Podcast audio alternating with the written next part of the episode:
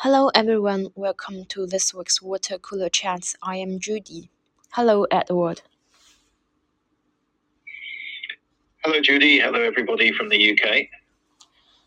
Merry Christmas, Edward. So, how was your Christmas celebration? Ah, thank you. Uh, it was a very good, very enjoyable celebration and opportunity for the um, family to all come together for a few days.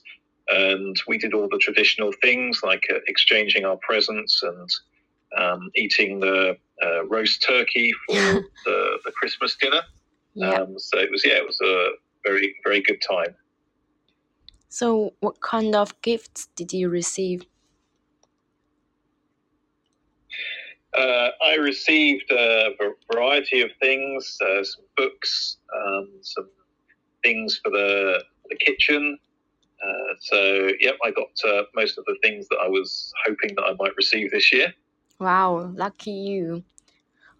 I was wondering, did you how did you exchange your gifts? Because when I was watching Uh, so, Yeah, in the movie, you know, usually people will hide their Christmas gifts under the Christmas tree and then they will open that in the morning. I don't know, how did you do that? Uh, quite similar. Yes, we uh, put all of our gifts under the Christmas tree, uh, which is the traditional place to put everything. And uh, we don't open them uh, early in the morning. We actually open our presents in our family after we've had lunch in the afternoon. On the Christmas day, 25th? Yes, that's right, on Christmas Day.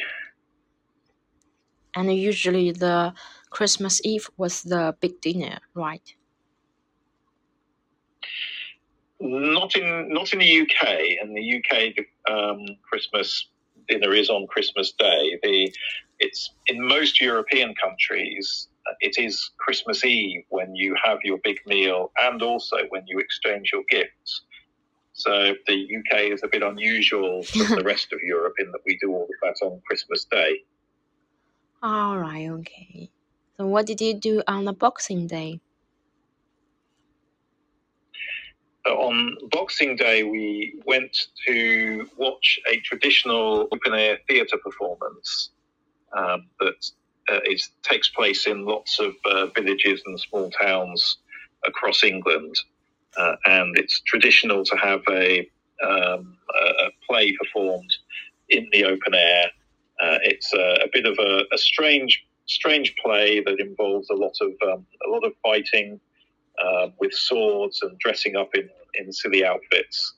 And uh, there's a village where I live um, where they have a group that performs this every year. And uh, so it's been part of tradition all my life to go and watch um, their performance on Boxing Day. That sounds very exciting. I must have the chance to watch it sometime. Yes, yes, you must. I hope you'll be able to um, some point go out and see that on Boxing Day. It's, uh, it's a lot of fun. Yeah. So, is it part of your Christmas celebration routine to watch the Queen's Christmas speech? It is, yes. The um, Christmas speech is being delivered every year on Christmas Day for the last 90 years. And it's always at three o'clock in the afternoon on Christmas Day. Um, and we always make sure that we uh, watch it on the television at that time. Did you watch that together with your family members? Yes, we do watch it together. Wow. That's really warm and sweet.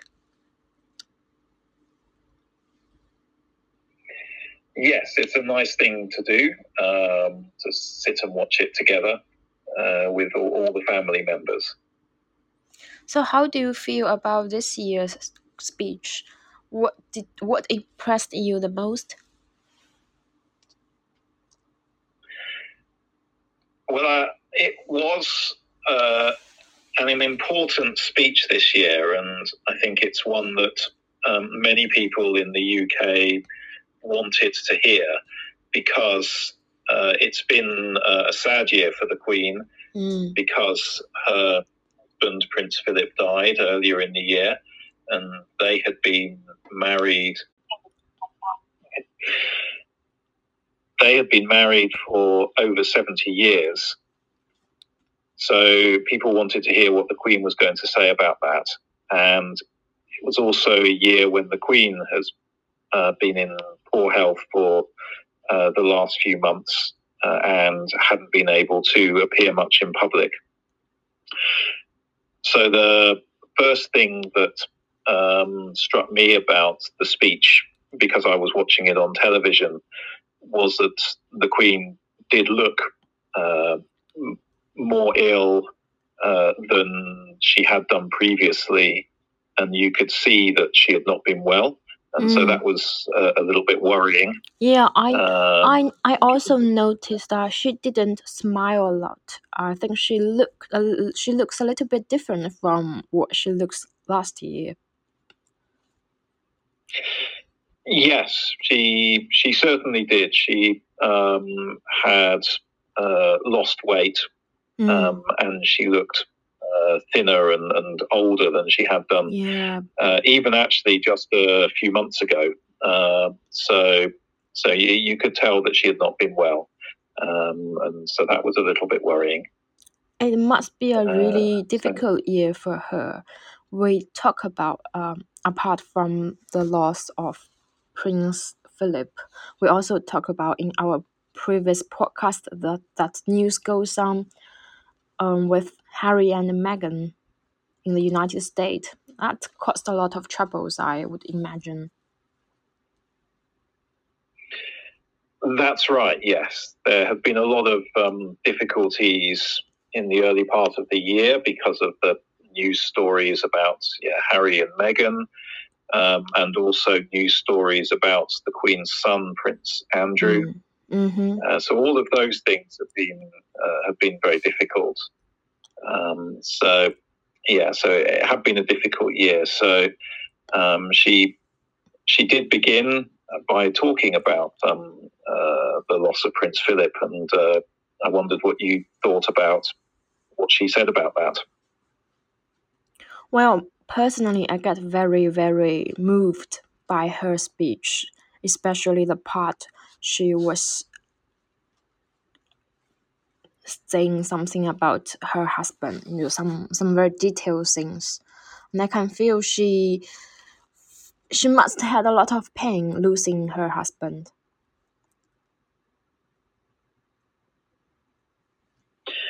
Yes, that's right. I mean, it must have been because they've been married for so long, um, and uh, so he's always been there as a support for her, and uh, when, when the whole time that she's been the queen.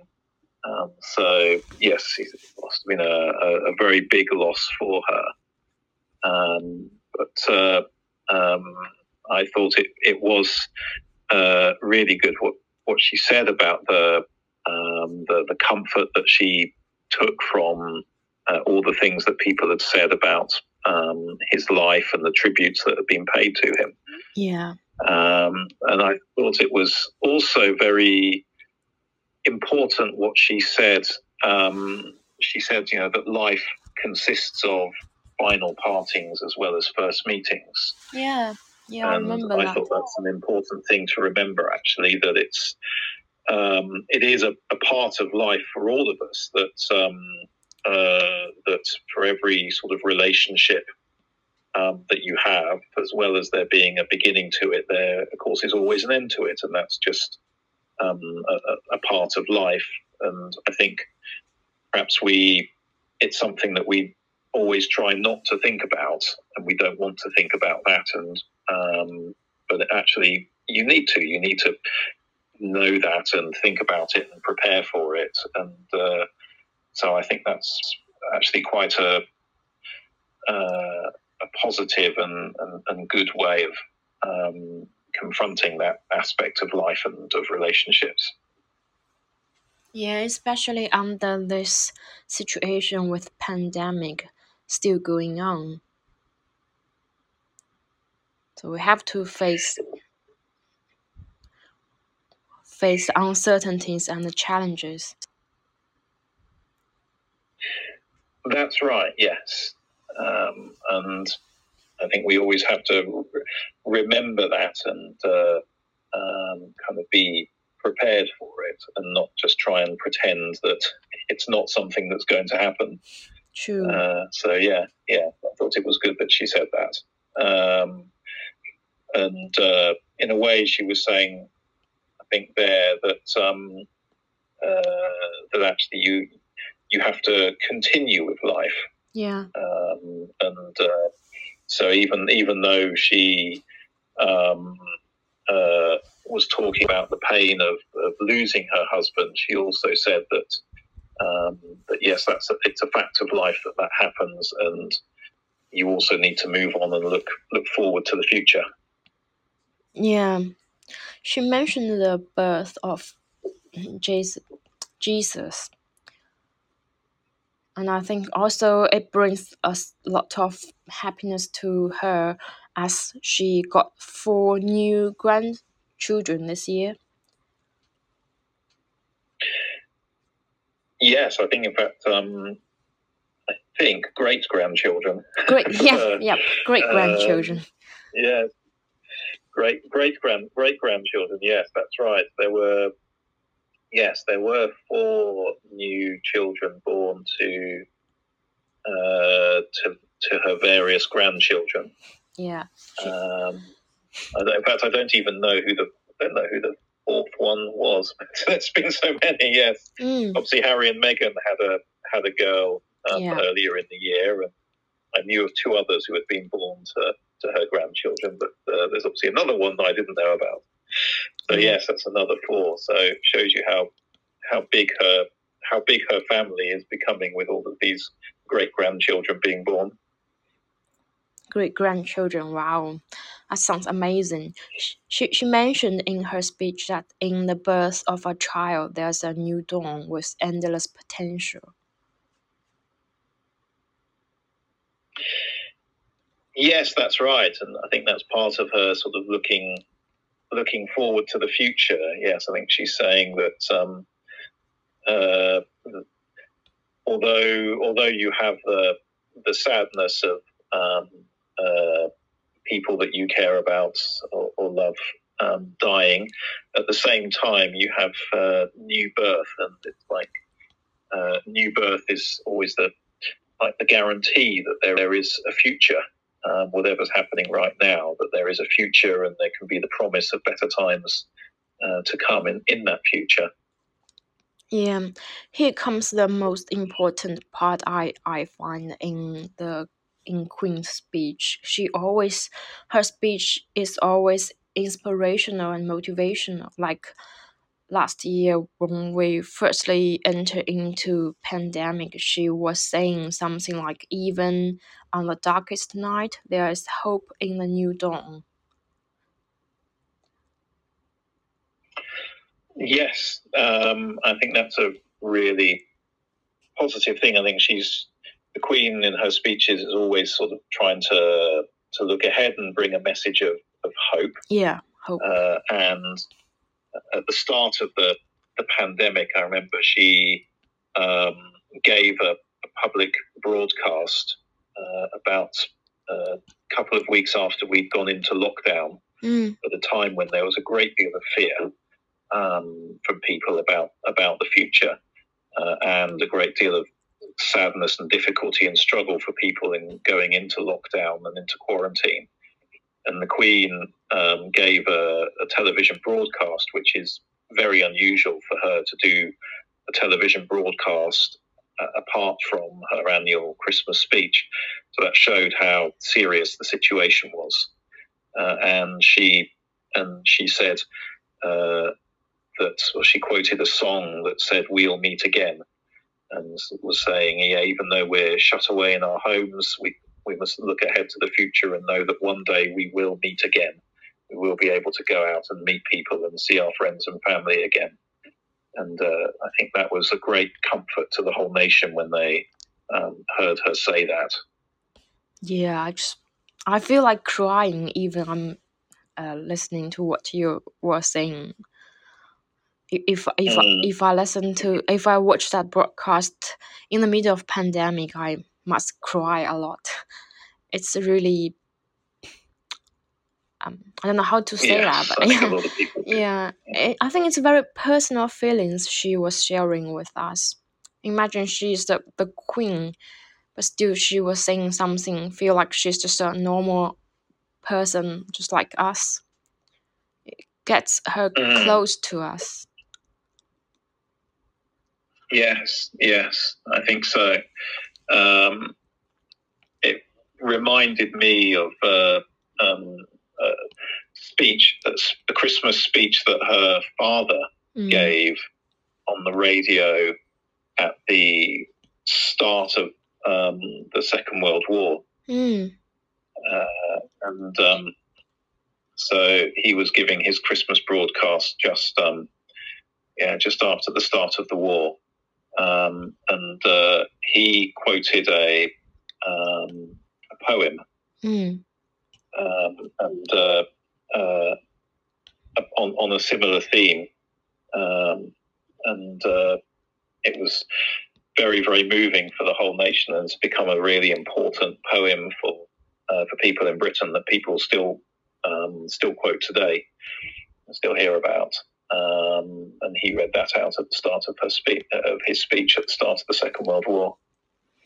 I I must Google that. I must read the poem, listen to her broadcast, his broadcast. Yes, yes, you can. Uh, um, it's just a few lines. I can, I think I can read it out now. Um, so I can quote it, quote it from memory because I've heard it so many times Yes, yes, please.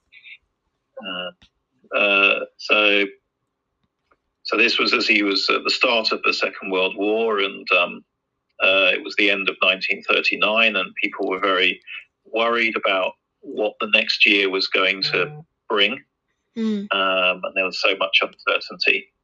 Uh, and so the king read these lines out from uh, from a poem about having uh, where we can find confidence uh, to face the future. Uh, so it goes like this. It said, uh, "And I said to the man who stood at the gate of the year, Give me a light, that I may tread safely into the unknown." And he replied, Go out into the darkness and put your hand into the hand of God. That shall be to you better than light and safer than a known way. Wow. So that was the that was the poem. Yeah.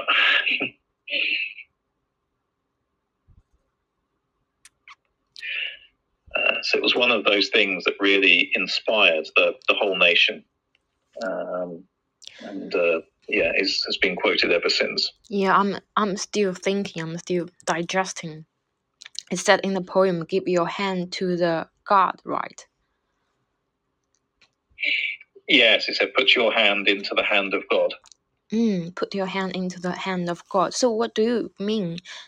Is that something like you should be brave enough to um, face the uncertainty, to face the future? Yes. Um, so, yeah, so the, um, yeah, so you have this, the, the, the person writing the poem who um, is about to enter the new year. So he's, he, he's walked up to the gate that leads into the new year and there's a, there's somebody standing there. Mm, Um, and the, the writer of the poem is saying it's, uh, he can't see the, he can't see the road ahead. mm, Um, and uh, so he's frightened about that, and he asked this man, "I said, can you give me a light so that I can that I can see the road ahead?" mm, And uh, the person is saying, um, "You can put your hand into the hand of God because God sees the road ahead, um, and so as long as you're holding on to God's hand, um, then you don't need a light, um, and you don't even need a familiar path, even though the path is unknown. He says if you're holding on to the hand of God, that's better than light, Yeah. and it is safer than a known way. yeah. Um, there's, um, yeah, so that was the me- the meaning of the poem. Um, That's an excellent poem. I will read it again. Mm. So, in Queen's speech, she also looked forward to the uh, Jubilee anniversary, which is next year. That's right. Yes, next year in uh, in February, it will be seventy years since she became the queen. in 1952. That's right. Yes. Oh. I just, I just can't believe 70 years has already passed. Yes. yes. It is a. It is really amazing to think that she's been the queen for so long, and there will be um, a lot of celebrations across the nation uh, over several months. Uh, the, the the sort of high point will be at the beginning of June when there will be a two day national holiday uh, to celebrate the Jubilee. Oh, that's nice. I think I think people need this holiday, need these celebrations, especially in such a difficult phase. Yes, I hope that um, we will be in a situation where uh, the COVID restrictions will have all been lifted, the situation will have improved enough to be able to have proper national celebrations. And I think uh, that it will be a, a really massive celebration because not only will it be uh, celebrations of the Queen's Jubilee, but um, I think it will also be a way for the nation to celebrate um, having come out of the of the pandemic and being able to, to look ahead to the future. Yeah, And, and I think in a way that's that's part of or one of the most important roles that the Queen has is that as the as the Queen as the head of state, um, she is a she's a sort of figure and an individual around whom the, the nation can unite.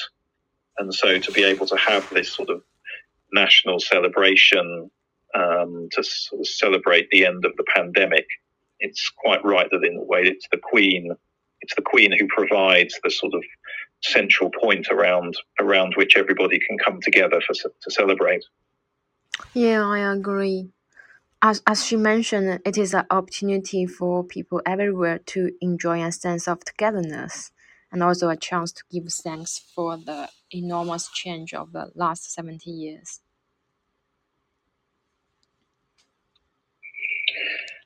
Yes, uh, and that sense of togetherness uh, is something very important for um, for the Queen. It's something she often refers to, and it is the the role of the of the monarch in in our nation to uh, promote that sense of togetherness and a way of being able to bring everybody together from different backgrounds uh, and around around the institution of the monarchy. Yeah. So let's finish this week's water cooler chats by the carol quoted by the Queen. The hopes and the fears of all the years are met in thee tonight. See you. Bye bye.